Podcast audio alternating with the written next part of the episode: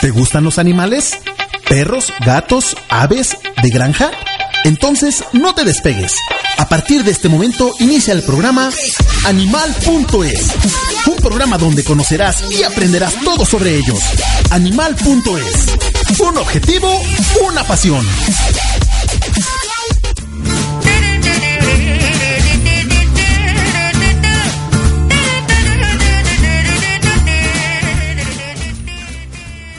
Amigos? Muy buenas tardes. Gracias por acompañarnos nuevamente aquí en su programa ya el favorito animal.es. El día de hoy tenemos un tema que de verdad se me escalofría el cuerpo. Porque, oye, a propósito, estamos celebrando a nuestros difuntos, pero ¿por qué no? También hablar sobre nuestras mascotas que se nos van. ¿Qué onda, Vero? ¿Cómo estás? Hola, Gloria. Hola a todos nuestros radioescuchas. Muchas gracias por sintonizarnos una vez más ya en su programa favorito, Animal.es. Y yo estoy súper emocionada porque es una, una temporada como muy llena de valores, no sé, de cultura, ¿no? no y sentimientos, ¿no? Sí, estamos a 2 de noviembre para los que nos escuchan en el podcast. Y pues estamos en plena época de Día de Muertos, ya sabes que la calaverita, que, ay, está bien padre todo eso, ¿a poco no? Padrísimo, claro que sí. Y bueno, antes de continuar, déjenme presentarles a nuestros invitados del día de hoy. Y que por cierto, como lo estuvieron esperando, les voy a decir quién se va a integrar al equipo de Animal.es, pero eso va a ser en el bloque 2. Ahorita les voy a presentar a Carlos Mendozo. ¡Mendozo! Ya te estoy cambiando el apellido, Mendoza. Ya me rebautizaste. Sí. Oficialmente el Mendozo. El Mendozo. ¿Con quién nos acompañas, Carlos? ¿Cómo estás? Hola, ¿qué tal? Muy buenas tardes. Encantados nuevamente, Gloria, Vero, de estar aquí con ustedes. El día de hoy nos acompaña Alejandra Herrera, que bueno, ya a la hora de dar noticias dire- diremos exactamente quién es, por qué está aquí con nosotros, pero pues que nos salude y se presente ella, ¿no? ¡Cuánto suspenso! Alejandra, ¿cómo estás? Bienvenida. Hola, hola, muy bien, muchas gracias. Gracias por la invitación. Qué gusto y qué honor estar aquí con ustedes compartiendo y poder tratar de este tema tan interesante y tan padre. Así es. Oye, Ale, y que también te vas a empezar. Bueno, ya para qué le sigo. ya iba a hablar de más. Pero oye, ¿qué tema el de hoy, no? La verdad es que se me hace muy fuerte. Yo creo que de las cosas que más me han marcado en, en mi vida, pues es la pérdida de seres queridos, seres a quien de verdad quería. no, no es por decir la frase, seres a quien de verdad quería. Y que fíjate, Carlos, que en mi, en mi caso me han impulsado a ser lo que soy porque en algún momento me tiré a la depresión, ya sabes, muertes muy dramáticas que, que hubo en la familia y, y, que de verdad recordamos con todo nuestro corazón. Este, por ahí creo que ya les habíamos platicado en algún programa acerca de estos tíos que fallecieron en un accidente de avión y, y luego esta tía que era como nuestra segunda mamá y, y todo fue como muy rápido, todo fue así. Y este, y, y, yo decía, ¿por qué nadie llora? Porque todos están como si nada, debemos estar todos deprimidos sin hacer nada y dejar que la vida pase. Y, bueno, cada uno lo canalizamos de diferente manera y, y enos aquí, porque la verdad, gracias a eso, a esas cosas me han hecho levantarme y darme cuenta que pues, todavía hay que seguirle, ¿no? Pero el día de hoy, además de, de estar festejando o, o estar pues no puedo decir contentos, pero sí, aunque deberíamos hacerlo todo el año, los recordamos con, con de, de, forma especial a todos los que se nos van, pues también muchas veces perdemos a nuestras mascotas. Y sobre eso vamos a hablar el día de hoy, ¿no, Carlos? Exactamente, ya lo decía Vero, el tema es importante, además. Eh, no solamente es el asunto de, de, lo bonito de esta temporada, del, del, pues sí, más que quizá festejar, el conmemorar o el recordar, conmemorar, es el la dar palabra. un espacio viva, perdón, un espacio vivo a la memoria de esos seres queridos entre los que se encuentran, por supuesto, las mascotas, perros, gatos y cualquier otro animal de compañía que haya eh, generado, creado un vínculo importante afectivo con alguna persona. Entonces de eso vamos a platicar el día de hoy, no solo sobre la muerte de, de, de, nuestros perros y cómo afrontarla, cómo sobrellevarla, cómo superarla, sino del proceso de duelo en general. Oye, y fíjate que antes de entrar en el tema así de fondo, a mí me encantaría platicar un poquito acerca sobre los mitos que no sabemos si son realidad después o no, pero ¿a dónde van las mascotas cuando se mueren? Tú tenías algo al respecto, ¿no, Vero? Pues fíjate que sí, yo una vez leí un artículo que me encantó. Me gusta creer en ese artículo. Quiero ¿no? creer, sí, claro. Quiero creer me hace sentir bien. Ajá. Este, en donde platicaba que las mascotas que nos acompañan en nuestra vida este, son unas pequeñas almas que están designadas desde que nosotros nacimos para acompañarnos y para, pues eso, guiarnos, limpiarnos incluso energéticamente, etcétera, etcétera. Y que una vez que su cuerpo físico muere, el alma sigue acompañándote, porque esa alma nació, o sea, se creó para acompañarte. Entonces Wow. después llega otra mascota, o sea, encarna en otro cuerpo físico, pero en realidad sigue siendo la misma alma, ¿no? Entonces Oye, qué interesante, qué chistoso. se me ¿no? hace como súper bonito de que, pues sí, no es que, bueno, perdí a mi mascota, pero en realidad el alma, el espíritu, no sé, la energía con la que nací para que me acompañara, va a estar ahí siempre, ¿no? Oye, qué bonito. Fíjate, ayer nos escribían en la página de animal.es una señora que se me hizo una reflexión muy bonita también, que nos decía que los animales, cuando mueren, efectivamente se quedan como en un puente, que es el que todo el mundo le llama el arco iris, ¿no? Todos, todos hemos escuchado que cuando se mueren se van al arco iris, ¿sí, verdad? ¿O soy la única que lo cree? no me desmientan. Yo vi Coco, ¿no?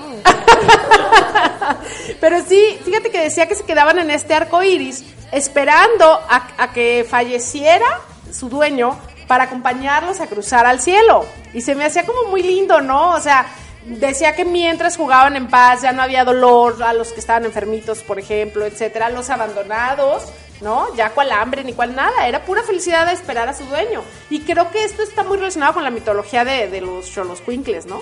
Sí, exactamente. En específico de los nahuales. Es una historia muy bonita, es un mito muy bonito. Ya, ya platicaremos al respecto de la función que tiene precisamente esto de los rituales y las creencias, que precisamente funcionan como un amortiguador en este proceso de duelo y ayudan a sobrellevarlo de mejor manera. Cada creencia que las personas tengan es completamente válida si esta les ayuda o les apoya en este proceso. Entonces, en, en, en ese sentido vamos a encontrar muchos mitos, muchas leyendas, muy, muy bonitas todas ellas. Eh, la parte de los nahuales, ya les decía, tiene mucho que ver con lo que comentaba Vero, con lo que comenta su Gloria. Incluso eh, se comenta esta parte en la que cuando nosotros morimos, ya sabes, están esperándonos por ahí unos animales, en específico los perros Ah. listos para acompañarnos en el cruce del río hacia el Mictlán, que es la tierra de los muertos. Entonces Ok. eh, se dice por ahí en, en otra leyenda que si tú eh, comportaste una buena vida, fuiste respetuoso con los animales en tu vida física, por así, por así decirlo, Ajá. allí va a estar un perro para acompañarte en este cruce o en este viaje para hacerte lo más llevadero. Oye, qué interesante. Qué bonito también eso. A ver, Alejandra, ¿tú a dónde crees que se van? Bueno, sin duda deben de ir al cielo de los perros y debe estar lleno de croquetas o algo así. O algo así, ¿no? vez- Veterinarios y cosas así. Pelotas. Pelotas, sí. Este, no, también leí un artículo, no recuerdo quién era el autor, pero decía, era como contado por un veterinario, ¿no? Ajá. Que cuando el- eh, muere un perro, su- toda su familia estaba muy triste, excepto el niño, y el niño ya le comenta al veterinario que ya había entendido que su perro había cumplido la misión y por eso su vida había sido tan corta, porque nada más vino a disfrutar y que entonces ya estaba él en otro plano. Fíjate que yo ya había escuchado eso, ¿eh? Eso sí, lo he escuchado más de alguna vez en el asunto de que tienen alguna misión, ¿no? Con nosotros, que, que y, y sí lo creo, porque al final todos los días aprendemos de nuestras mascotas. Todos los días, aunque decimos, ya lo tenemos aquí en el encuadre del perro social o de lo que quieras, ¿no? Les pon- como a los humanos, les vamos poniendo etiquetas y un día nos sorprenden con, con nuevas cosas que nos hacen ponernos a estudiar y a ver qué onda, por qué habrá hecho esto y cómo habrá sido, ¿no? Oye, pues hay que invitar a la gente que a, a través de las redes sociales nos manden o su calaverita, si tienen alguna calaverita que le hayan hecho en algún momento a sus mascotas, o, o a dónde van los perros, qué les han dicho a ellos, ¿no? Está, estaría interesante. Sí, amigos, yo los quiero invitar a que nos platiquen ustedes a dónde creen que van estos estos animalitos, qué pasa después de ellos una vez que se acaba su cuerpo físico, qué les gusta creer, qué les hace sentir bien, como nos decía Carlos, ¿no? Sí, que nos compartan incluso experiencias, cómo ellos han sobrellevado de manera adecuada eh, su proceso, incluso ante la pérdida de alguna de sus mascotas, ¿no? También estaría interesante compartirlo. Oye, sí, y la verdad es que yo, yo insisto, este tema da para mucho. Desde ayer estuvimos compartiendo calaveras a través de las redes sociales, que la de Frida, que no sé, N cantidad, y se me hace interesante que yo creo que así como alguien que escribe una canción, no te puedes inspirar en algo que no te, que no te crea un sentimiento, ¿no? Yo digo que, que va muy por ahí pues el rollo de, de- de- de sentirnos, como decías tú, enlazados, sentirnos, no sé, y vamos a cruzar al río, ¿qué? Al río hacia el Mictlán. Al Mictlán. La tierra de los muertos. Apréndetelo, Verónica. Sí, eso yo ya lo sabía. Ah, ya ves. Entonces es como lo del arco iris. Vivo en mi mundo. Exacto.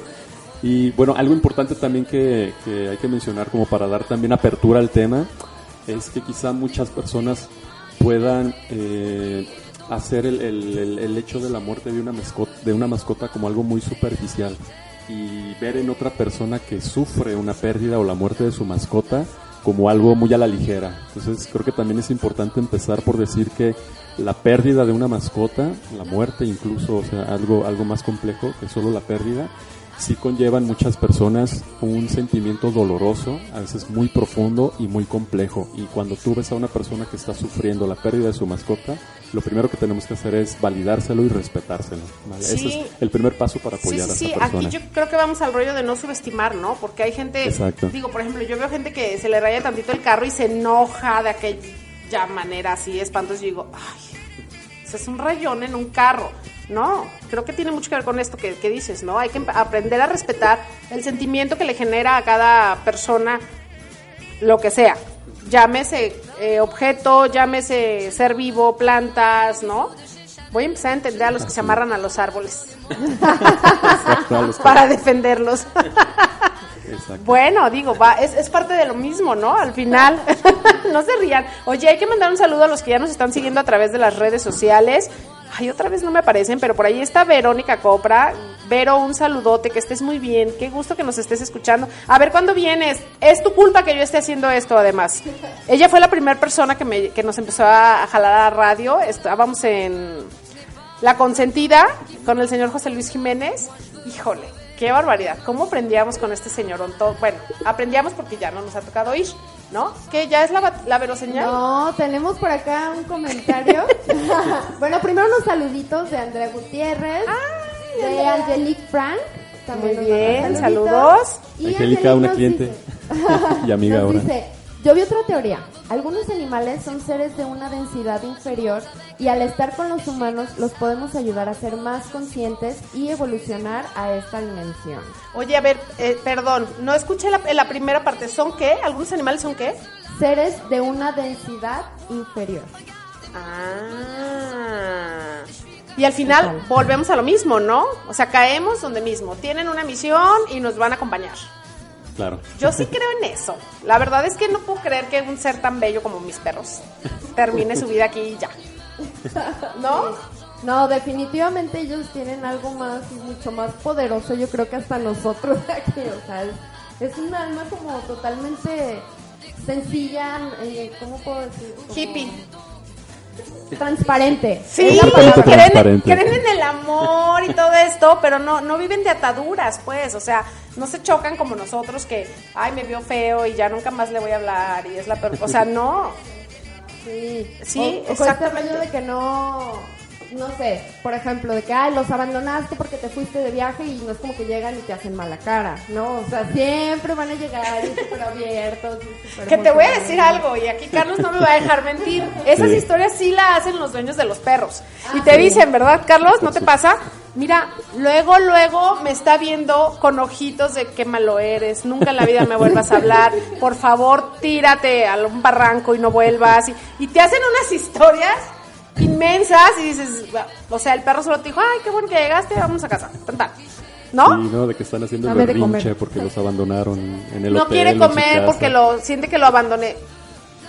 Oye, no quiere comer porque está en un lugar diferente a su casa, a lo mejor, pero no es que se vaya a morir, no es como nosotros. Hablábamos en algún momento que los perros no tienen este sentimiento de autocompasión, ¿no? Exactamente. Nos puede atropellar un carro y se lastiman, yo gritan en el momento y tan tan se acabó. Siguen su vida y siguen haciéndola y nosotros, no, ay, o sea, traigo un cuerito salido, ¿no?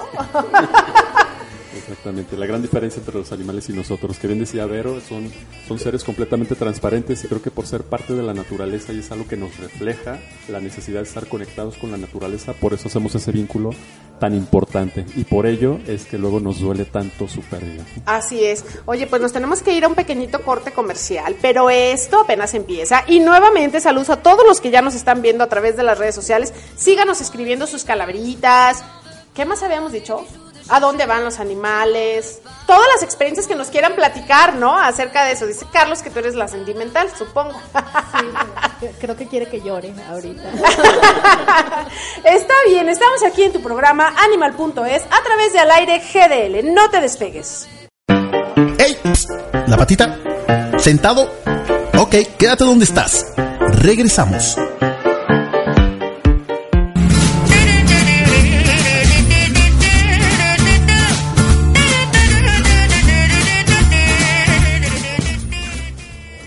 De regreso, estamos aquí picados con el tema. Nos fuimos a corto, pero seguimos hablando de él. Como cuántas, cuántos mitos, cuántas cosas acerca de dónde van y todo. Y, bueno, esto me lleva a la siguiente pregunta, que ya de alguna manera medio la contestamos, ¿no? Pero, ¿por qué se van tan pronto? O sea, eh, eh, en algún momento escuchaba una reflexión de una persona que decía, ¿por qué las personas que no somos tan buenas, a veces, duramos 80, a veces porque pues, algunos sí somos buenos, ¿no?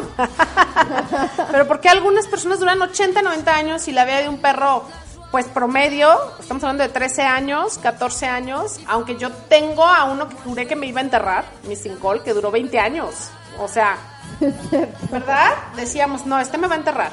Este seguro me va a enterrar porque está así. Y de hecho se, se fue apenas en febrero, marzo. Y la gente me decía, pero no estás triste, no te... ¿Cómo me va a doler si me dio 20 años de su vida cuando todos los médicos, los pronósticos, tenía un tumor, además como con un tipo cáncer en el estómago y nunca requirió un tratamiento? Porque no le dolía nada. O sea, se lo descubrimos porque ya sabes, su revisión anual, su vacuna, esto, y entonces lo empiezan a checar y, oye, trae un tumor, oye, hay que analizarlo, oye, es cáncer, ¿y qué hacemos? ¿Tiene dolores? ¿Tiene...? No. ¿Para qué? Para esto tenía ya 13 años. Entonces me dice el médico, ¿para qué le metemos quimio y le hacemos sufrir? Posiblemente va a durar un año o dos más con una buena calidad de vida. Y yo dije, va. Entonces ya sabes, yo cada año, pues aquí va a ser el hoyito de psicólogo. y se reían de mí yo, es que ya le tengo su espacio, de verdad, para en cuanto falte y que... Y no, y no, y no. Entonces, ¿tú crees que yo iba a estar triste de un perro que me regaló 20 años de su vida? O sea, de verdad yo cada día de él lo celebraba, porque decía, si amaneciste, genial, tenemos otro día, ¿no? Y, y vivió todas mis etapas, pues imagínate, o sea, digo, soy muy joven, pero... Pues, Pero vivió mi adolescencia, me acompañaba. Obvio hubo una temporada en que era un perro del pelazo y ya sabes. Y después esto se fue acabando con los años. Y ya el pobre, si bien le iba, lo rasurábamos. Porque además ya estaba como lleno de. De este, se me va la patilla. eh, ¿Cómo se llama? Estas verruguitas. como bolitas estas que le salen ya por ancianitos, entonces ya era bien difícil la, la rapada y todo esto, pero bueno, por ahí lo íbamos llevando, ¿no? Entonces yo sí creo en todo esto que estábamos diciendo, que se van porque cumplen su misión y hay que seguir, ¿no? Y bueno, vamos a seguir en el tema. Algo nos ibas a decir que eh, aquí estamos con el pleito que Herrera o no Herrera, que había dejado por ahí un comentario. sí, pues muchas gracias a la gente que nos sigue mandando saluditos. Por ahí está Diego Herrera, que nos dice, la máxima expresión de la lealtad, fidelidad y amor es la de un perrito. Saludos, Ale. Mi primo, saludos Diego. Muy bien, saludos al primo Diego, muy También bien. tenemos a Renato de la Torre. René, saluditos. Y a Gabriela Ferrera, que nos dice, los perrijos son criaturas tan maravillosas que mi dulce pensamiento es que vayan al cielo con nosotros. Saludos de parte de Princesa Fiona Cocker, de casi 13 años. Ay, qué bonito, 13 años. Imagínate qué has hecho los últimos 13 años de tu vida. Y pensar que todo el tiempo tuviste ahí a alguien acompañándote, ¿no? Sí, yo también creo y espero que se vayan al cielo con nosotros. Y bueno, síganos por ahí en las redes sociales escribiendo este, sus mensajes y todo el rollo. Y esto me lleva al meollo de- del día de hoy, Carlos. Y, y ya hasta tomaste aire y me da miedo que hagas eso. Exacto. A ver, Carlos, ¿cómo podemos superar una pérdida? Ok. Eh, mira, primero hay que entender eh, qué es esto del duelo, para saber realmente cómo consideramos o qué consideramos como una pérdida. Ok. Y, y después de ello, pues entonces ya platicar de, de algunas estrategias, de algunos rituales, incluso que son, eh, son herramientas poderosas para sobrellevar una, una pérdida o la muerte de una mascota. Estos rituales, y depende de cada persona, de sus creencias y de un montón de factores, eh, es como vamos a, a llevar a cabo este tipo de, de rituales, ¿no? Pero bueno, eh, ¿qué es un duelo? Es importante saberlo. El duelo es, eh, digamos, un mecanismo de adaptación emocional en las personas para sobrellevar precisamente un evento en el que se percibe la pérdida de algo valioso, en este caso de un, de un ser vivo, en este caso en particular de un animal, de una mascota. ¿no? Ya, ya lo han platicado ustedes y creo que también sería un tema importante, ya después en otro programa, el, el hablar en específico de por qué generamos este vínculo tan importante con un animal, por qué se da y por qué es tan poderoso en algunas personas. Pero bueno, el duelo es, es precisamente eso, es eh, la preparación de, de, un organismo, en este caso de, de una persona, ya, ya lo comentábamos, de, de, sobrellevar esto que con lo que se vinculó eh, en algunos casos durante muchas etapas de su vida, como ya lo comentabas tú, Gloria, y cómo poder hacer conciencia y hacer presencia de que eso con lo que estábamos vinculados tan fuertemente ya no va a estar a partir del momento de la pérdida y en un futuro. Acostumbrarnos. Exactamente, el duelo es precisamente eso, nos va a permitir eh, precisamente eso, por así decirlo, acostumbrarnos a la ausencia de, eso algo valioso, de ese algo valioso que, estuvo presente y que nos acompañó eh, probablemente muchos años de, nuestras vidas y, y, en ocasiones en experiencias importantísimas. O sea, hay, hay para personas no solo el hecho de que haya pasado 10, 13, incluso dos años eh, ese animal en este caso con nosotros, sino que en el tiempo en el que estuvo con nosotros, por ejemplo, estuvo en eventos importantísimos para nosotros, mm, la graduación, un grado escolar, eh, para algunas personas, el nacimiento de un hijo, para algunas personas, ¿no? Eh, algún evento importante que lo haya relacionado o asociado con este animal, eso en algunas situaciones puede maximizar o magnificar ¿no? este, esta sensación dolorosa de pérdida. Entonces, el duelo es. eso y ante, ante esa pérdida eh, hay que saber identificar como las fases o el proceso natural que nos va a llevar eh, esta situación de, pérdida o de extravío de, de este ser querido. Así es. Oye, Carlos, ¿se vale llorar? Por supuesto, por supuesto, ante la pérdida de cualquier situación, eh, ser vivo, objeto, etcétera, eh, que, nos, que nos ocasione dolor, pues por supuesto el, llanto en este caso es, es, un mecanismo del organismo completamente natural. En el caso de la pérdida de nuestras mascotas es sano. También creo que es importante mencionar, como en tu caso, por ejemplo, luego pasa lo contrario. Ya decíamos que no hay que subestimar el, duelo o el dolor de una persona por la pérdida de, de una mascota y también luego puede pasar una situación distinta. A veces las personas nos ven como muy quitados de la pena ante la pérdida de un ser querido o que estamos aparentemente estamos como si nada. Como que no pasó nada, claro. Eh, hay que hay que hay que diferenciar luego hay un hay un hay un tipo de duelo eh, bloqueado en la que la persona este no experimenta o no se da la oportunidad de experimentar esos sentimientos de tristeza, pero por otro lado hay personas que efectivamente pueden sobrellevar la muerte de, un ser querido, en este caso de un animal, de manera muy apropiada. Lo ven como de una situación muy natural, muy normal, y pareciera que no, que no le importó tanto la pérdida. Y entonces viene lo contrario, ¿no? Las personas que te confrontan, oye, pues te acaba de morir tu perrito de tantos años. Porque no estás tirada a un mar de lágrimas. Parece que ni lo hubieras querido y no necesariamente es así. O sea, también hay, hay, las, hay las dos partes. Hay quien lo subestima y hay quien lo sobrevalora. Y que también es importante mencionar que es muy natural vivir el duelo, ¿no? O sea, que muchos de nosotros decimos, no, a mí no me importó, de verdad, estoy bien, ¿no? O sea, pues es algo natural, o sea, y que no pasa nada y que no está mal yo echarle una lagrimilla a tu duelo. Pero fíjate que aquí me brinca algo que me, que me decías fuera del aire y que es muy importante de hacérselo saber a nuestros radioescuchas. Tú me decías, Gloria, es que el término correcto no sería una pérdida. ¿Por qué no? Explícales. Ellos, ellos necesitan saber. Yo ya lo entendí, porque ya te ya hablé con ustedes fuera del aire. Pero me decías que en realidad hablamos que hay diferentes tipos de pérdida, desde el que se extravió tu mascota a la muerte de una mascota. Ah, exactamente, sí. Lo que mencionábamos al principio es que el duelo, obviamente, por lo general lo atribuimos simplemente a, la situación de, del morir o de la muerte del ser querido. Pero lo que comentábamos es que el duelo se puede presentar precisamente ante una situación más general de pérdida. Y de pérdida puede ser la pérdida física de, de, una, en este caso de una mascota, pero también se puede presentar el extravío de una mascota. Eh, hablamos de la pérdida de una situación, por ejemplo, el que la mascota ah, eh, sea parte de nuestra familia, pero por alguna situación ya no tenga que ser, no necesariamente muere o se extravía, por alguna situación se da eh, en recolocación o se da en adopción o se tiene que ir eh, a otro lugar. se- o sea, se- se- O este rollo que luego nos cansa, pero que es real, que gente Claro. se cambia de país y, y no siempre Exacto. puede llevárselos, es la verdad, que la Exacto. verdad yo lo quiero como... ah, no, bueno, no quiero decir. pero, Dilo. pero también se vale, digo. Sí, o sea, hay, hay de- sus situaciones muy específicas por las que en algunas, en algunos casos eh, se tenga que presentar esta situación, que se tengan que separar de la mascota, pero lo que íbamos es, es a esto, que no necesariamente tiene que haber una muerte o un extravío, sino el hecho de que esa mascota ya no vaya a estar con nosotros, también para algunas personas puede representar un evento muy doloroso y ahí también entra el proceso de duelo.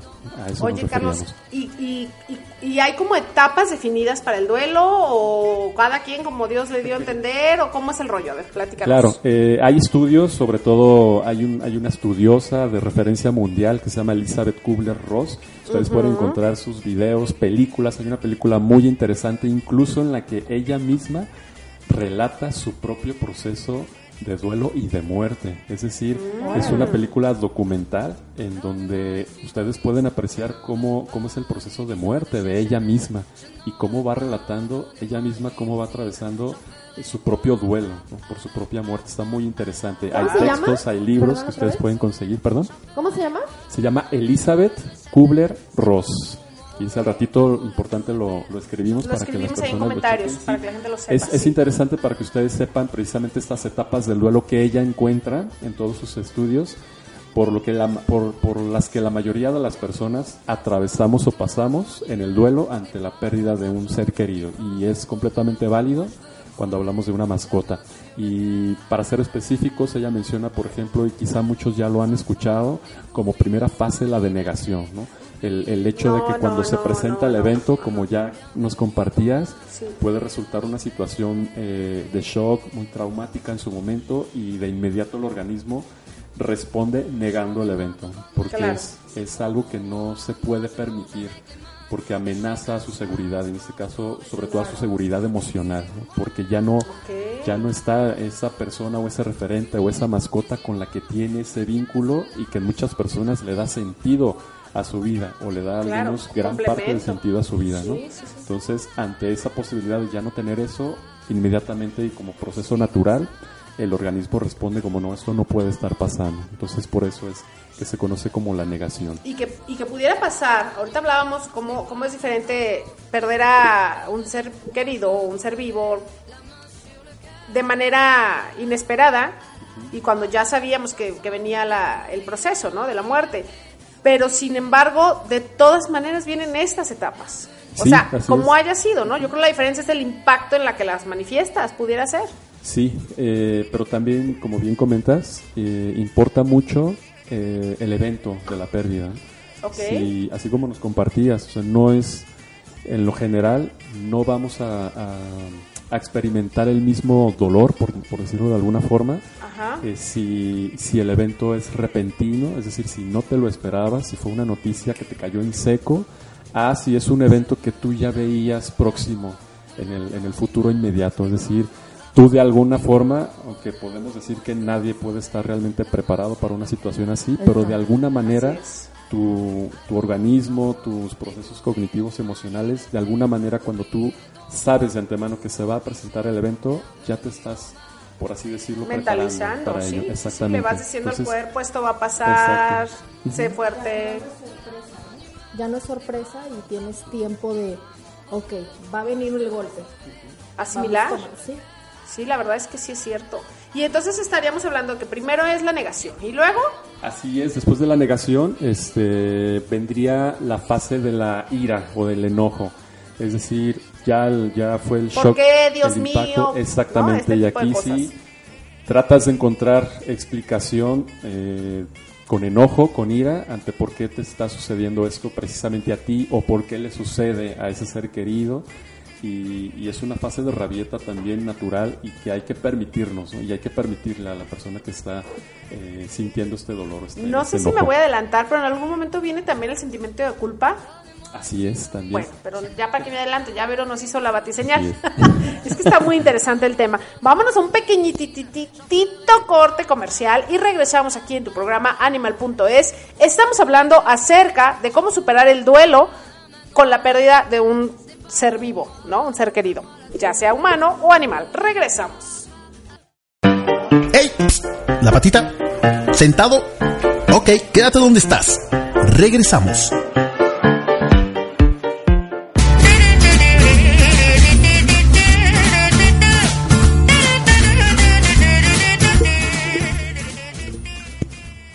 Gracias por seguirnos sintonizando. Seguimos aquí como bien metidos. Es que este tema de los animales siempre es eterno, ¿no? O sea, puedes empezar hablando de un tema y terminas hablando de otro, pero al final de animales y, y es eterno, eterno. Pero bueno, vamos a continuar, Carlos. Estábamos hablando de las etapas del duelo.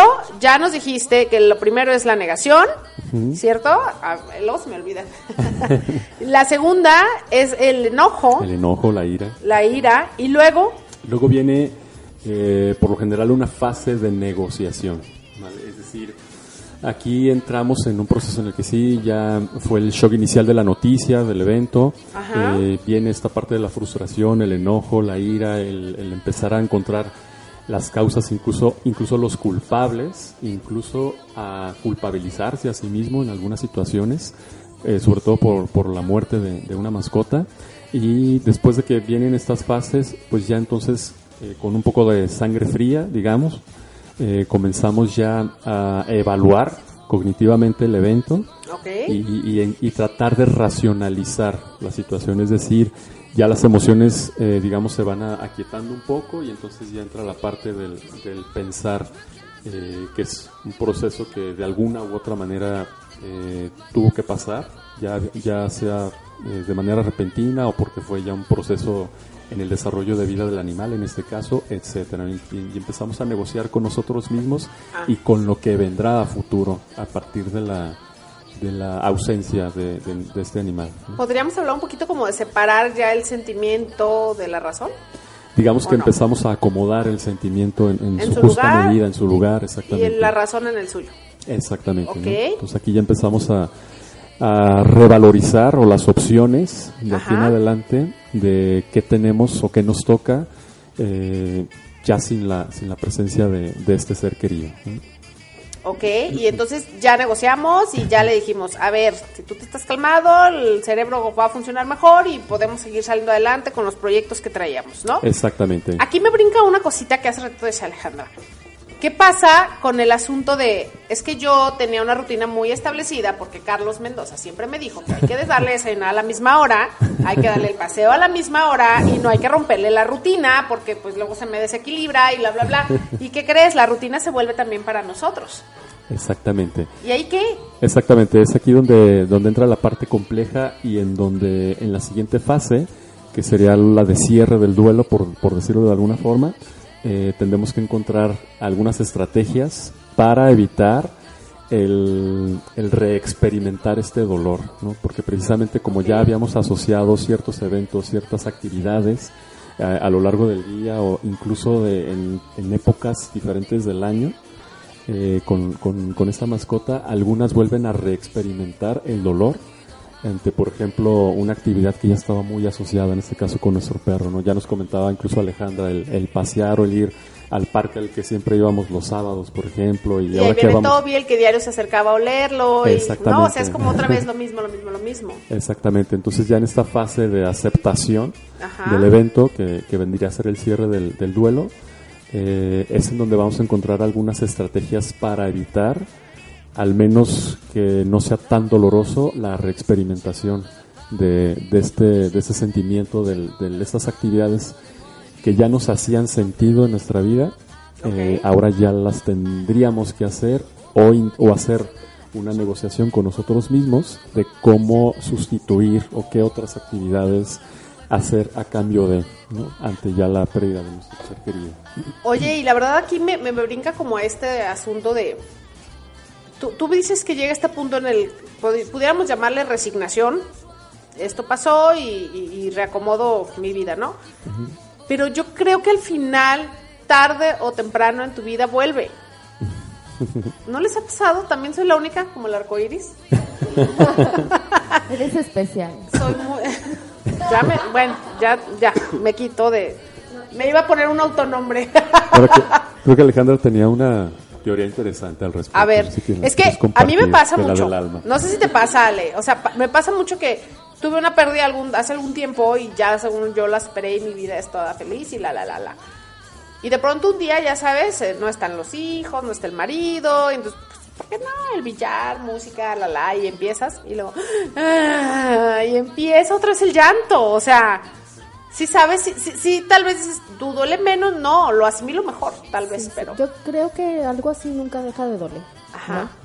Y quien formó parte de tu vida y caminaron ese tiempo juntos y tuvieron momentos increíbles y maravillosos y se amaron con locura, bueno, yo creo que no deja de doler. Exacto. Simplemente dices, bueno, ya pasó y ya estoy preparada ahorita para, ok, esto es un rato nada más y es lo que sigue.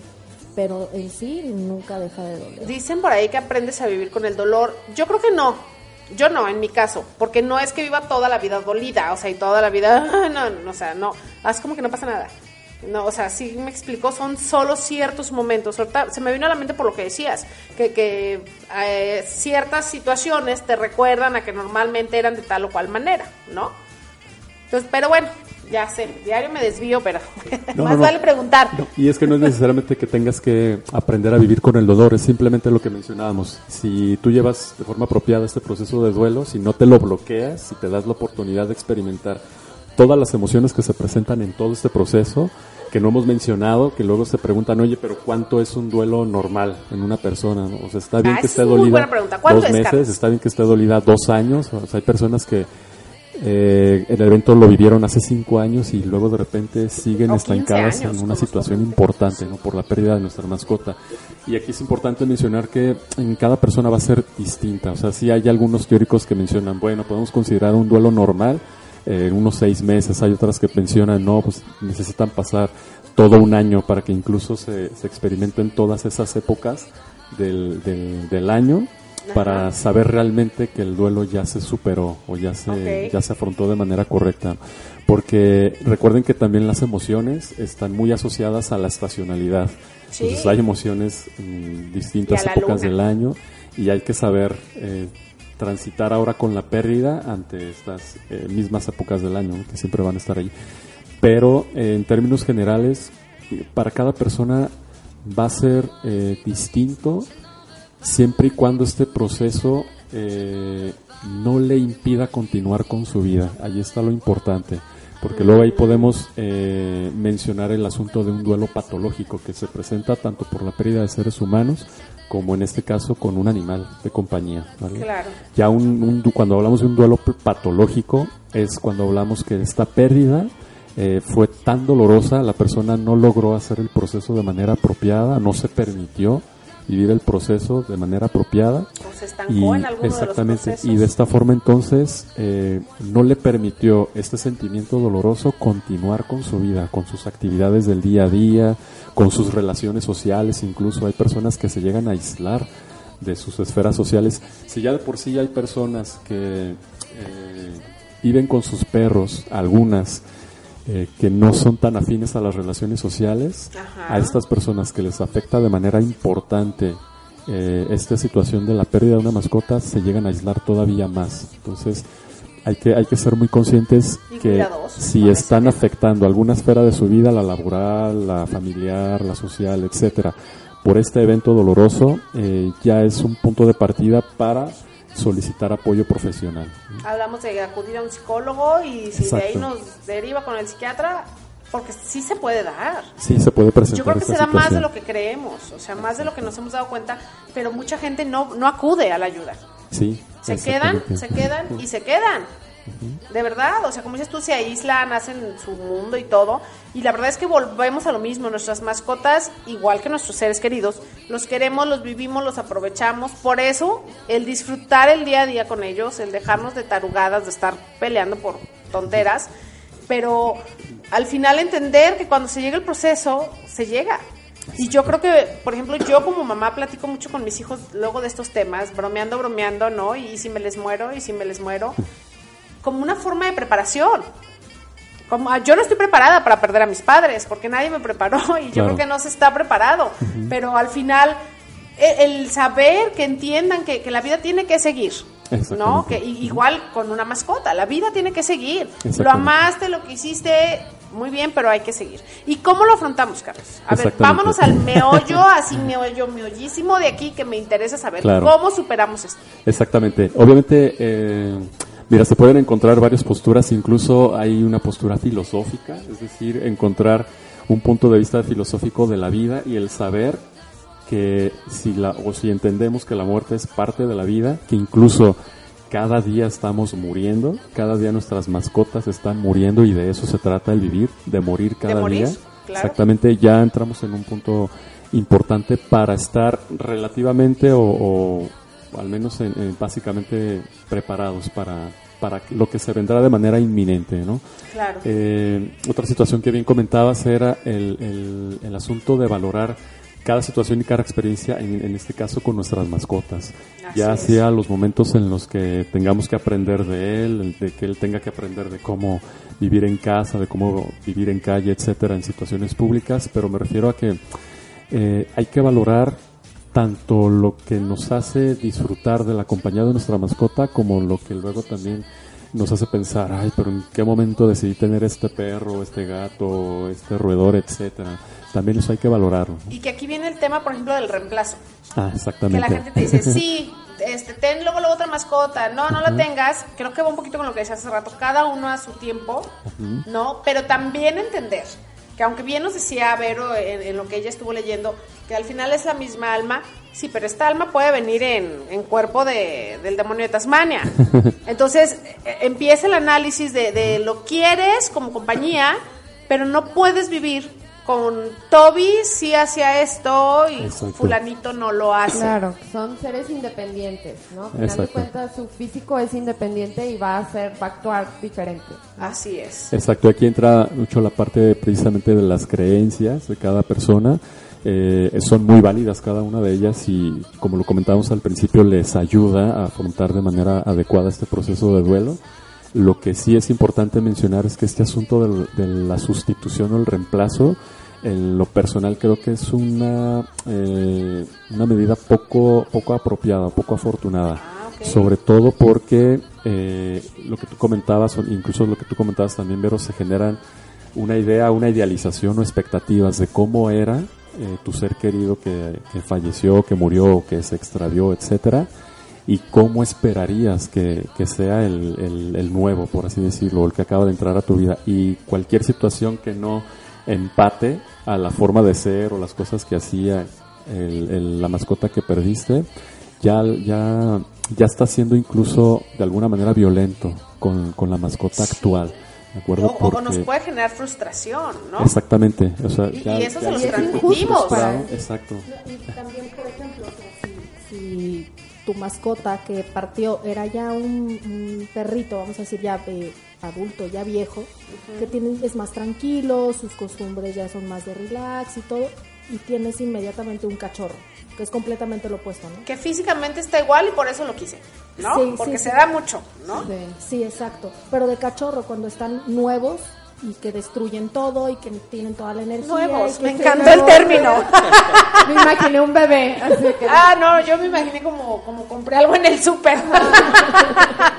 Pero bueno, es están nuevo. chiquitos. Sí, y entonces tu perro ya adulto tenían una vida de, ay, bueno, vamos a ver Netflix eh, bien a gusto y está tranquilo y ya no, ya tenía su lugar y ya sea pipí, popó, siempre todo tranquilo Sí, sí, y de sí. pronto el cachorro es todo lo contrario. Y demanda atención, y te ensucia el sillón, y te entonces ensucia, estás claro. entre todo triste y todo desesperado.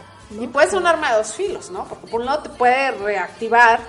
Por eso que depende de cada persona. Sí. De, de un lado te puede reactivar y decir, quiero tirarme a la depresión y el perro está, "Eh, eh, eh", y te habla y te habla hasta que te hace levantarte, ¿no? Y dices, me, sacó de la cama, porque conozco muchas historias de resca- donde los perros rescatan a humanos de Sí, esta manera. Totalmente. Pero ¿y si no?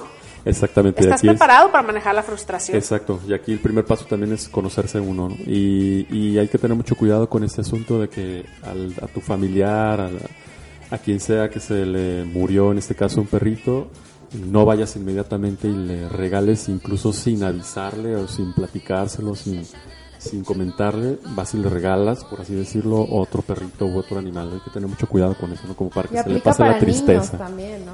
Perdón. Para niños, que de repente es muy Exactamente. fácil. Ah, yo como mamá, pues, ay, bueno, se le murió, otro. ¿no? Exactamente, que es un tema interesante también el cómo ayudar al niño a afrontar la pérdida de una mascota, porque a veces es un poquito diferente en el caso de los charla. adultos. El dragón de mi hijo se murió y está Que no lo calienta ni el sol, la verdad. Extrañamos a Chimuelo todos, ¿no? Pero, pero fíjate que, que sí, Carlos, retomando esta parte, yo hago mucho hincapié en lo mismo. Si no estás preparado, no lo hagas. Pero también viene el otro extremo, donde nos negamos eternamente porque nos sentimos culpables a lo mejor. O tenemos miedo de que otra mascota no llegue a, a llenar el vacío que dejó nuestra anterior mascota. Es que no va a llenar ese vacío nada Exactamente. te va a hacer un nuevo vacío que va a ir llenando. O sea, va a ir Pues- ocupando un nuevo espacio, por así llamarlo. Conozco miedo. muchos, perdón, conozco muchos que dicen, no, es que yo no quiero volver a sufrir esto. Exacto, a eso Oye, iba. sí, eso es muy común. Exactamente, No luego quiero otra mascota para no volver a sufrir. por el miedo a, a volver a experimentar este dolor si se vuelve a presentar la situación, que, que ¿Y ahí qué evidentemente se va a volver a recomendamos, presentar. ¿Ahí qué puede ser? Eh, ¿Cómo, cómo podemos trabajar esta parte para que no te miedo? O sea, al Exacto. final hay muchos que te pueden hacer feliz, ¿no? O sea, Claro.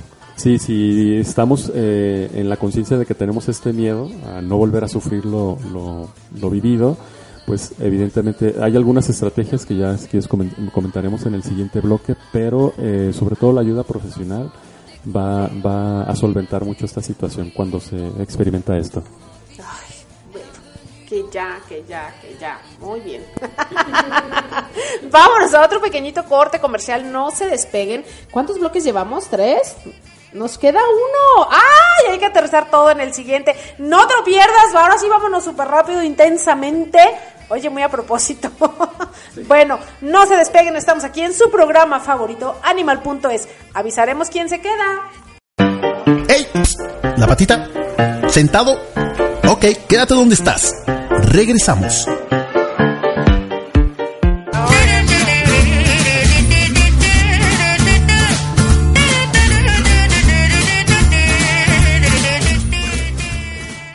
Seguimos aquí en Al Aire GDL a través, lo dije al revés, de animal.es.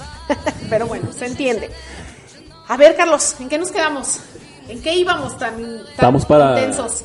para sobre todo este, aterrizar el, el tema Sí. y lo importante como, bueno, ya sabemos que es un proceso natural, se debe de presentar, debemos de permitirnos experimentar todas las emociones eh, que se nos presenten en este proceso. Es importante, y ya entramos en el tema de las estrategias de afrontación, mm, permitirnos el acompañar, eh, eh, sí, el acompañarnos, el sentirnos acompañados de las personas que realmente van a estar allí.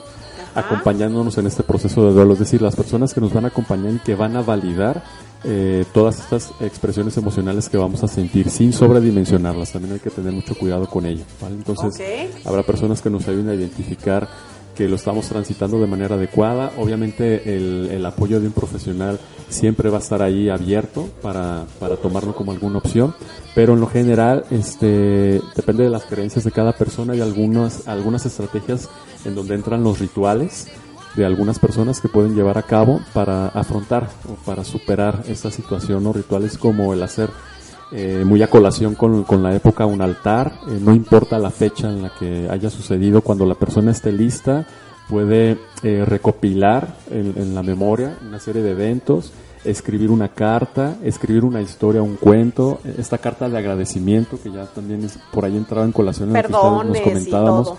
Lo que haya que perdonar, lo que haya que sobre todo agradecer, que ya decías, ¿no? ¿Cómo, ¿Cómo voy a estar? Eso depende de cada persona, pero hay personas que como tú van a pensar, ¿cómo, le, cómo voy a estar triste? Al contrario, si todo, todo lo que le agradezco por haberme acompañado tanto tiempo o el tiempo que haya sido y que me haya permitido sensibilizarme ante él, ante otros seres vivos, etcétera. Entonces es un buen ejercicio sobre todo, ¿no? Hacer esta carta, un poema, una calaverita, este, una canción. Hay personas que hacen canción o Yo que escribo. componen música. Yo escribo ante Eso las es pérdidas y los dolores, escribo. Exacto, sobre todo porque eh, la parte verbal en algunos de nosotros ante un evento así se llega a bloquear un poco.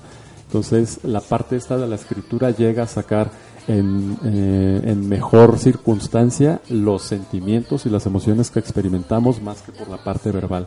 Entonces, este ejercicio de escribir realmente es, es importante. En el caso de los niños, eh, hay que validarles su dolor o eh, incluso su afrontamiento de manera natural. Hay, habrá niños, también depende de, de las edades, que afronten incluso de manera más apropiada un, un proceso de duelo que algunos adultos. Ajá. O hay algunos niños, Totalmente. que es importante saberlo, que realmente van a experimentar mucho dolor ante la, la pérdida de, de, su, de su mascota o de su ser querido. En el caso de los niños, lo que hemos visto que ayuda muchísimo es el asunto de los dibujos, historias a través de dibujos, de algunas experiencias que les gustó, que vivieron con su mascota, eh, de cómo se imaginan ellos que ya está en algún otro lado sin eh, llegar a la fantasía. Y, y en este punto también hay que ser muy claros. Es importante claro. que los adultos se olviden de este cuento de que se fue a la granja de los perritos bonachones y está Que viviendo súper feliz con borregos. esto. Hay que tener Claro. mucho cuidado con eso, obviamente dependiendo de la edad del niño, pero hay que decirles y hablarles con la verdad, que sea una verdad muy asertiva, muy amorosa, muy adecuada a la edad del niño. Para ello también se pueden asesorar de un pedagogo, de un psicólogo, etcétera. Recordar que los niños de tres años, si bien no, no entienden este concepto de la muerte, Pero sí, sí, entienden sí sufren. eh, sí sufren, algunos niños van a sufrir más que otros, pero lo importante de saber en estas edades, sobre todo antes de los cinco años, que van a entender que, que en este caso su mascota ya no está, como la parte de ausencia concreta, pero aunque tú les hables de muerte, ellos piensan que o van a volver a la vida, esto alimentado por algunos juegos o caricaturas, o que en algún momento, ah, bueno, sí se murió ahorita, pero al ratito regresa, ¿no? Claro. Entonces hay o que entender. esconderlo, porque también me ha pasado mucho que la gente de pronto maneja cosas como pues se escapó. Exactamente, hay que cuidar mucho esta Yo situación. digo que, que está, está bien enseñarlos porque al final, tarde o temprano van a venir- vivir perdidas en su vida.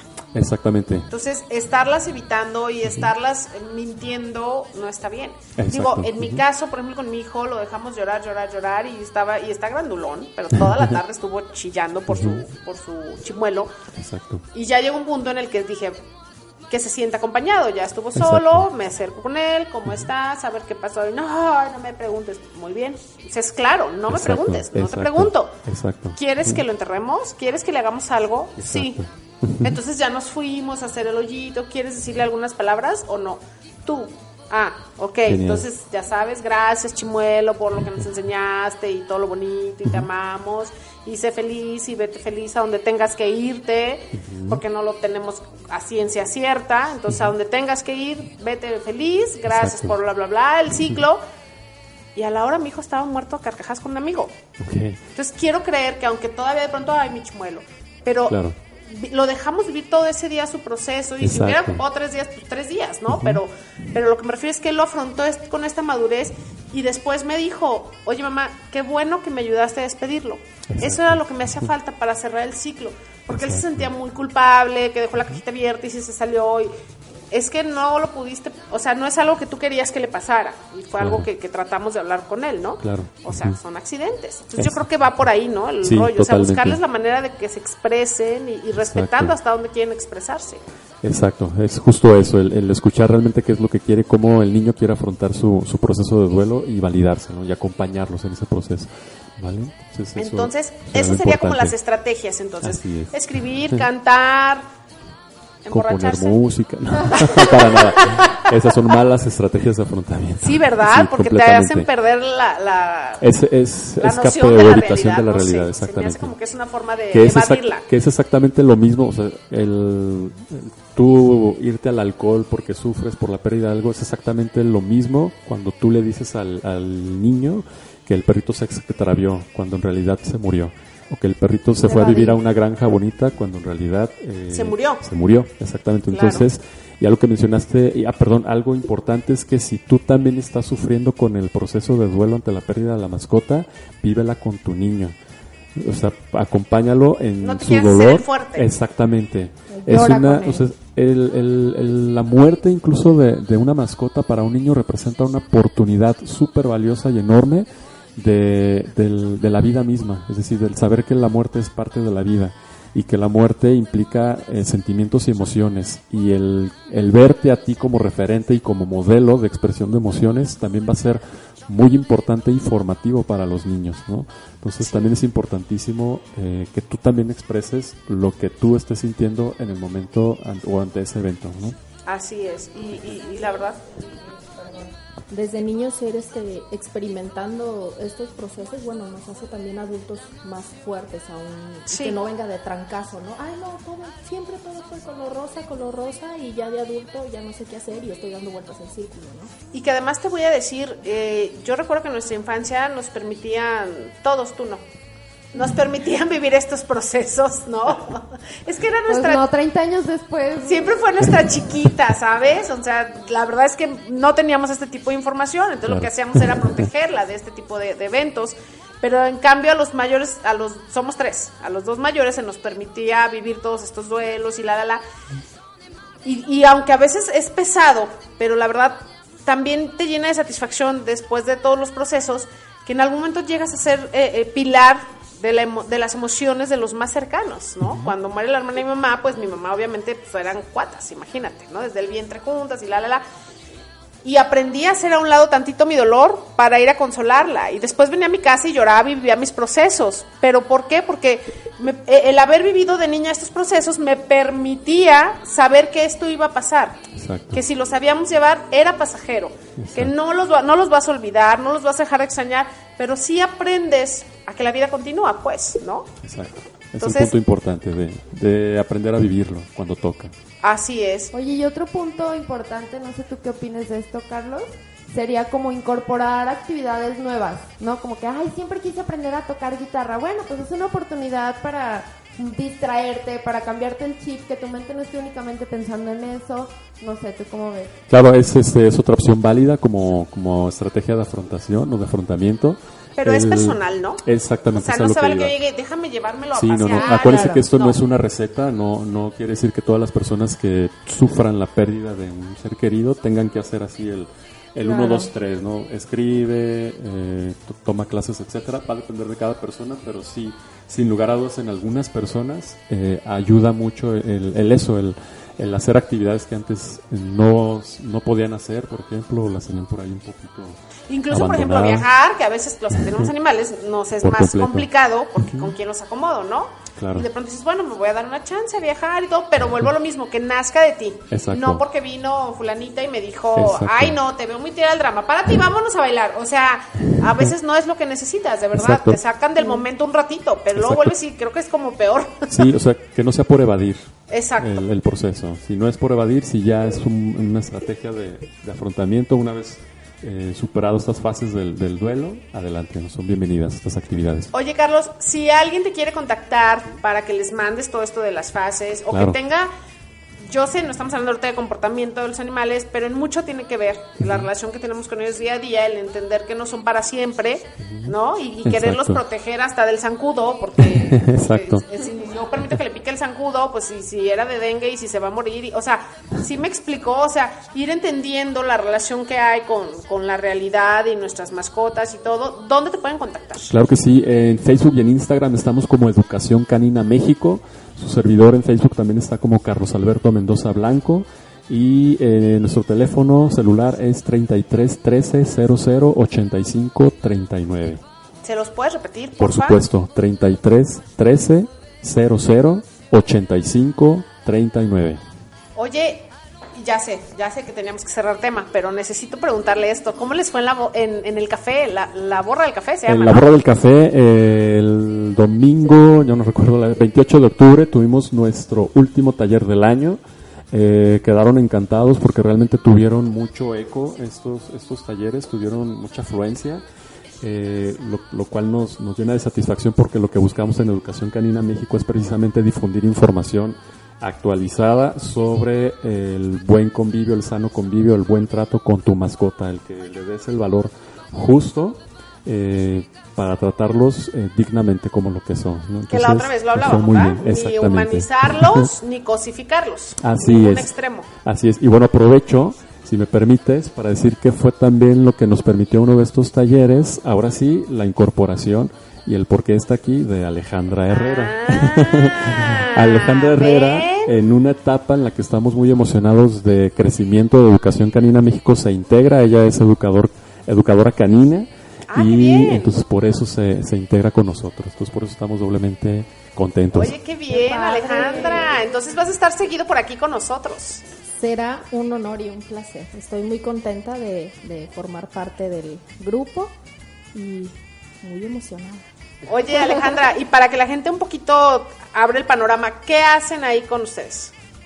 ¿Qué, qué es lo que, que realizan en educación canina? Ok, bien. eh, Ed- Educación Canina es una, es una plataforma educativa en la que brindamos servicios profesionales de educación canina, las cuales competen eh, asesorías y valoraciones conductuales, ya sean a domicilio o en línea incluso.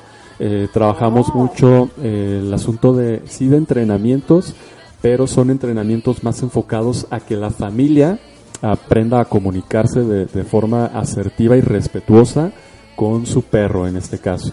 Es decir, los entrenamientos que nosotros manejamos son muy integrales. Empezamos con, con educación y con capacitación a la familia sobre lo que representa tener un perro en casa, Ajá. cómo cubrirle antes que esperar que el perro te obedezca, cómo cubrir sus necesidades básicas eh, para tener un perro equilibrado, estable, que ya nos comentabas tú que tienes por ahí una tipo labrador. Ajá. Entonces, pero, pero primero le ponemos sobre la mesa a la familia que al perro primero eh, necesita conocerlo como especie, como individuo, sea de la raza que seas, incluso si es criollo, cómo eh, satisfacer cada una de esas necesidades, el por qué si nosotros nos hacemos responsables de un ser vivo que tiene, que tiene procesos cognitivos y que tiene emociones. Y después de eso, entonces sí, bueno, ahora cómo quieres vivir tu vida al lado de tu perro en este caso. Y con base en lo que ya sabes que necesita tu perro, armamos un plan de aprendizaje tanto para la familia como para el perro. Ahí entra el entrenamiento sin cuestiones aversivas, sin castigos, o sea, entendiendo cómo los perros aprenden perfectamente por motivación y por juego. Y que eh, tienen diferentes cualidades. Explotarles la cualidad a cada. a cada encontrar uno exactamente los gustos de, de cada perro, porque luego hay familias que te dicen, oye, quiero que mi perro haga esto, pero resulta que el perro o no es apto o simplemente no le gusta. Entonces No también le gusta ir por la pelota, pero le encanta Exacto. La traer el trenza, muñeco. por ejemplo. ¿Sí sabes? Sí, sí, Exactamente, sí. ¿no? Oye, y ahorita se me viene a la mente que, que ya no nos va a alcanzar el tiempo para platicarlo, pero que si alguien está interesado los busque, porque nos decías Alejandra y es muy cierto, este asunto de que los perros, por ejemplo, cuando es una manada, cuando tienes más de un perro y, y de pronto uno de ellos falta, no falta, muere, vamos a hablarlo por su nombre, este, ellos también pueden llegar a, a tener pues estados en sus cambios de ánimo, necesitan su duelo también y también existe un duelo para los animales y podemos ayudarlos, ¿no? Con esto. Sí, así es. También sufren depresión los perros, pero también, y ahora mis otros perros también tienen que ir a pasear. Y a lo mejor ya no voy al mismo parque, ahora vamos a buscar otras actividades y vamos ahora a lo mejor a andar en bicicleta y sobrellevarlo también para el perro, porque el otro perro o los otros perros también sufren esa, esa muerte, también le extrañan y dicen y de pronto... ¿Qué no onda? y- Sí, totalmente. Y entonces, si van con ustedes, también nos pueden ayudar en este proceso. Nos puedes decir, a ver, yo noté, por ejemplo, que uno de mis perros fue el que más, como que se, se le acabó la vida o de, estaba comiendo menos, o no sé, pongámosle el nombre humano que quieras, Claro. como nosotros so- so- acostumbramos a hacer, ponerle nombre a las emociones de los perros. Y entonces ustedes nos pueden ir guiando con Así esto. es, así es, sí, pues sobre todo cuando tenemos un grupo de perros o hay más de un perro en casa o más de un animal en casa, algunos de los perros también van a sufrir la pérdida del otro ser querido cuando uno de los animales muere y si tenía este vínculo o este apego con ese otro animal, también van a sufrir o van a pasar por un proceso de duelo y hay que saber también cómo acompañarlos en ello. ¿vale? Qué interesante, ¿no? Totalmente. O sea, yo, yo lo viví, por ejemplo, con mis dos perritas, cuando una de ellas la tuvieron que hospitalizar, la operaron dos veces, tres días en el hospital y la otra perrita abajo de la mesa todo el día. Cuando es una vagancia. Cuando es una niña increíblemente hiperactiva y juguetona, y, o sea, dices, ¿qué es esto? Les comentaba Alejandra, es muy posible que haya entrado en un estado de tristeza profunda, incluso algunos de ellos sí llegan a presentar depresión. O, o- o estaba como desconcertada, ¿sabes? Porque Claro. era su mamá, es su mamá. su mamá. Entonces nunca se había separado de ella y de pronto tenía días que la habías adoptado, a las dos. Entonces llegaron el primer día. el primer día y corre al hospital y se va y la la la la la la. Entonces, casa nueva, familia nueva y sin mi mamá y qué está pasando y, y, y curiosamente se apegaba mucho a mi mamá, ¿verdad? Y, Sí. Incluso, eh, qué bueno que lo comentas, el que un cachorro entre a nuestra casa, el cachorro ya está viviendo un proceso de duelo. Un proceso. ¿vale? Sí, O sí, sea, sí. ya Duelo se le separó de su madre, se le separó él. de sus hermanos. Podemos decir que ese cachorro nuevecito, como dice Alejandro, está en un proceso de agencia. está en un proceso de duelo y si entendemos eso, podríamos comprender también un poquito al animal que tiene un montón de cosas por aprender, es cierto, pero primero un montón de cosas por aceptar. O sea, el hecho de que ya no está con su mamá y con sus hermanos ya va a significar algo. Híjole, es que hay un montón de temas, pero bueno, como yo sé que no nos va a alcanzar este espacio, la verdad es que quiero invitarlos a que lo sigan a través de las redes Educación Canina México, así, Así es, es. Es que luego me como palabras, Uh, soy experta, aunque- ya viste Mendozo, ¿no? No, ya se quedó Mendoza. Mendozo, sí, sí, suelo cambiar Mendozo nombres, este, pero muy a propósito de esto, de que no nos alcanzan los tiempos, pues ahora sí déjenme platicarles, Carlos, que, que, que estábamos hablando de un tema tristón, pero a mí este tema me da mucha alegría y, y Vero y yo estamos muy, muy contentas, ¿verdad, Vero? Ah. Carlos, bienvenido. A partir de hoy, ¡uh! te vuelves parte del equipo de Animal.es, en el que nos vas a estar acompañando. ¿Cómo y cuándo, Carlos? Platícale a la es, gente. pues antes que nada un honor por la invitación, por estar aquí, por las todas las atenciones de Vero también, eh, el estar con, con una profesional también del mundo canino, como tú, Gloria. Ah, qué Eh, sí, por onda, supuesto, gracias. es un honor. Ahora eh, doblemente acompañado también con, con Alejandra. Sí. Y pues súper contento por estar compartiendo con ustedes esta filosofía de educación y de cultura canina, que es lo que tanto nos hace falta, que pareciera simple, pero si aprendiéramos a respetar a nuestros perros, podríamos comenzar a respetar al otro, a los otros seres humanos y a los otros seres vivos en, en general. Entonces es un gusto decirles y compartirles que pues aquí vamos a estar los primeros viernes de cada mes compartiendo. El viernes uno de cada mes. Así es. Ajá. Primer viernes de cada mes, compartiéndoles temas de educación canina, que ya los iremos eh, compartiendo en su momento. Y que Entonces, fíjate muy qué chistoso, ¿no? Gracias, Carlos. De verdad, el honor es para nosotros tenerte aquí. Porque además, este, le decía yo a Vero, por mucho que uno a veces sienta que conoce, llega alguien como Carlos y te dices, "Ves, no sabes nada. ¿No? O sea, en realidad te, te dices, digo, a mí eso me encanta, ¿eh? No, de verdad no creas que me achica, me, me hace, que, me hace entender que tenemos que seguirnos preparando. Sí, y me encanta porque además la gente necesita escucharlo, no nada más de Gloria Belén, ¿me explicó? O sea, que, que Bueno, nada más entienda. dos voces chillantes, ¿no? Ah. Bueno, una chillante y una bella. Pero sí, de verdad, muchas gracias, Carlos. Alejandra, qué padre que también ya seas parte de, de todo este equipo, que los vamos a tener por aquí, que nos van a estar avisando qué temas vamos a ir hablando y que incluso, ¿por qué no? En alguna ocasión posiblemente esta belleza no puede estar y entonces se tengan que quedar aquí al frente del programa. Entonces, el primer viernes de cada mes vamos a tener a Carlos Mendoza y su equipo, ¿no? Que van a estar aquí acompañándonos con temas de comportamiento animal y que me van a decir, hoy mucho del tema se habló de humanos, es que están tan en la misma línea, ¿no? Porque además eres psicólogo humano, entonces nos entiendes la locura de ambos lados, ¿no? Ay, pero qué padre, qué emoción tener a alguien tan preparado, tan lleno de ideas frescas, que de repente nos ciclamos aquí entre lo que pues eh, pensamos y hablamos todos los días. Entonces, tener un punto de vista diferente y de alguien preparado, o sea, yo creo que va a nutrir muchísimo este programa. Bueno, el podcast pasado que grabamos contigo ha sido de los más escuchados, o sea, yo creo que vienen muchas, muchas cosas muy buenas, de verdad. No, muchísimas gracias. Yo encantado por, por tener más espacios para compartir y que mejor que con ustedes al lado. Gracias. Ay, qué padre, gracias Carlos Ale. Muchas gracias por la invitación, gracias por recibirme. Carlos, muchísimas gracias, es un honor y un placer trabajar, estar contigo y platicar de esto que nos apasiona. Este, y por aquí nos seguimos escuchando.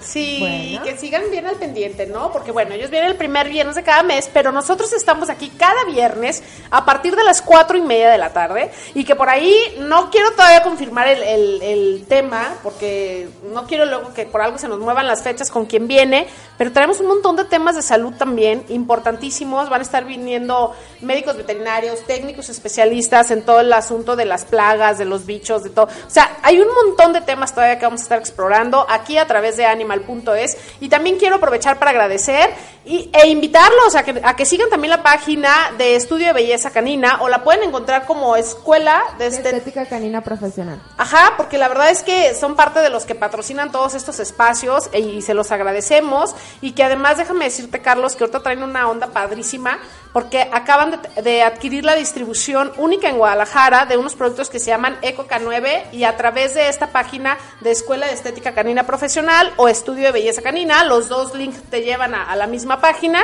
y vamos a conocer esta nueva línea de productos cosméticos de calidad, de superprecio, en el que puedes adquirir uno o puedes adquirir para volver a vender. ¿Me Y explicó? amigables con el ambiente, ¿no? Y además son amigables con el ambiente, todo está hecho con productos naturales, que no les dañen la piel, que no, no, está increíble. Así es que hay que estar por ahí al pendiente. Y bueno, creo que ya no se nos olvida nada, Verónica. No, Gloria. no, nuevamente pues agradecerles eh, por acompañarnos, a nuestros invitados y bueno, ya parte del equipo, a nuestros radioescuchas que nos estuvieron escuchando y sintonizando y pues invitarlos a que escuchen el podcast, va a estar disponible en iVoox, en iTunes, en YouTube. Muy probablemente a finales de la siguiente semana estén al pendiente de nuestras redes sociales en donde les vamos a compartir los links. Y por favor síganos escribiendo por ahí en mensajes todos lo que son sus calaveritas y todos este tipo de cosas porque nos nutren, ¿no? Nos hacen seguir creyendo en el arco iris y cosas así. y bueno, fue un placer. Mi nombre es Gloria Belén y por mi parte es todo. Muchas gracias a nuestros invitados, a nuestros radioescuchas y a todos los que nos siguieron también a través de las redes sociales. Cada vez somos más, me encanta, unidos por una comunidad de animales sanos, ¿no? Que no estén viviendo humanizados ni nada de esto. Nos escuchamos la siguiente semana. Un placer. Que estén todos bien. Pasen bonito fin de semana. No tomen. Y si toman, no manejen y nos invitan.